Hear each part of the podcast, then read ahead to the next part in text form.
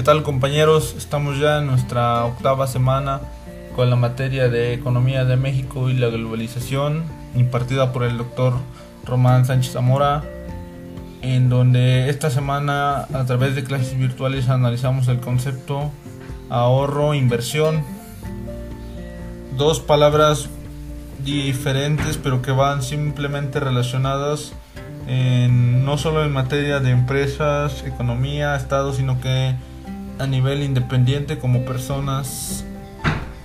Y también descubrimos que México siempre ha sido una economía dependiente del petróleo.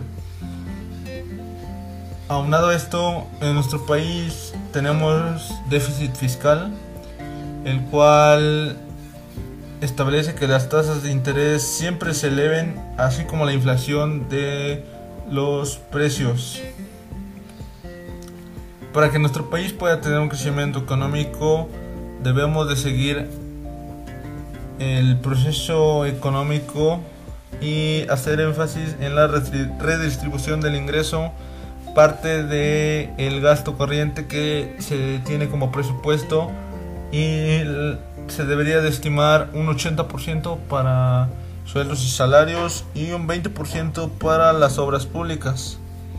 Asimismo, en 1970 comienza el desarrollo estabilizador en nuestro país y para 1982 el llamado Pacto Integrador de Desarrollo.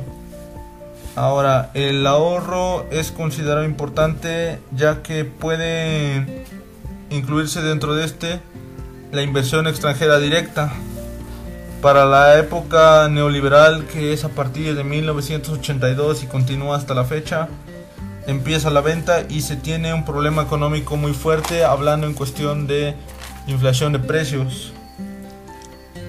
También analizamos que hay una cláusula de democracia que infringe que ningún partido político puede gobernar dos veces seguidas y todo esto beneficia al empleo, exportaciones y la balanza de pagos.